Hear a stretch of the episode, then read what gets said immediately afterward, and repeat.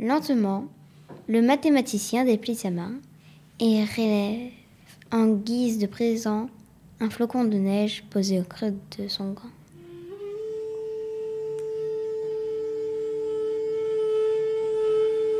Un flocon, ricana un invité. Est-ce, d'après toi, un cadeau digne d'un roi? Assurément, les flocons sont des lettres expédiées par le ciel, messagers de la pensée des étoiles.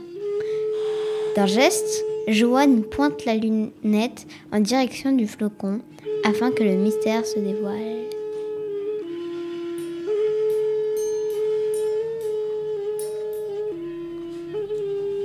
Et maintenant, regardez, Majesté.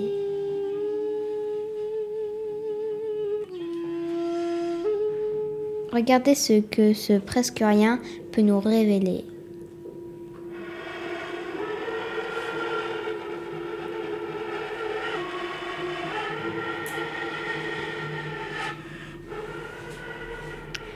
Comme au sortir d'un rêve, le roi redresse la tête et titube.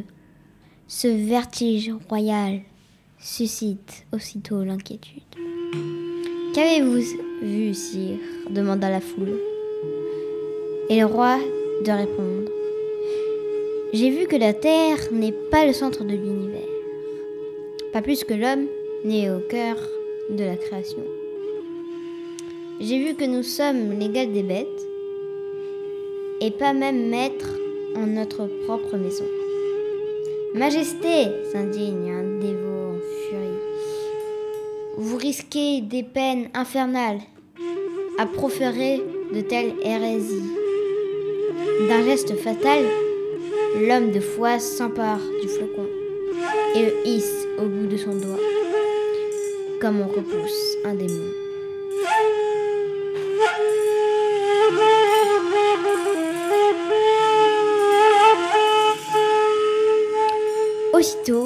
Le flocon se dissout, dégouline et ruisselle à travers les sillons de l'enveloppe humaine.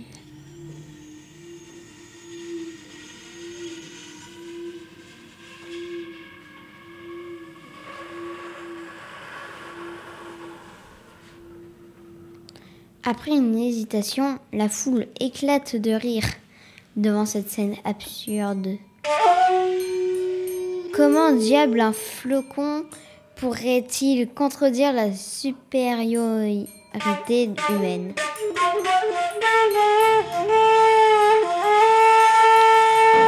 Mais soudain, un vacarme, les animaux rôtis, suppliciés, trop lourds, s'effondrent dans l'arbre et disparaissent, leurs flammes alentour.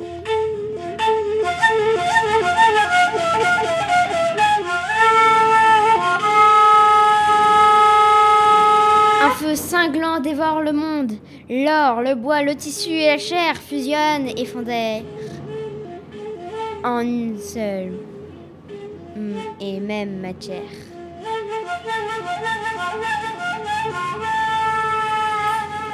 On hurle, on panique, on se rue vers les portes. En vain, la neige déjà a bloqué les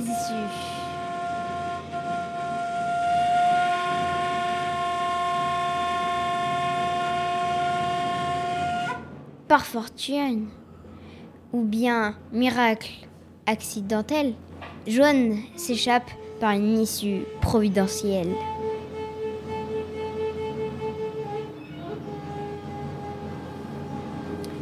À travers les nuées de flocons, le jeune homme observe l'Empire disparaître dans un chaos d'argent. Songeur, impuissant, il s'interroge. Ce basier humain étincelle face au firmament. Augure-t-il d'une fin ou bien d'un commencement?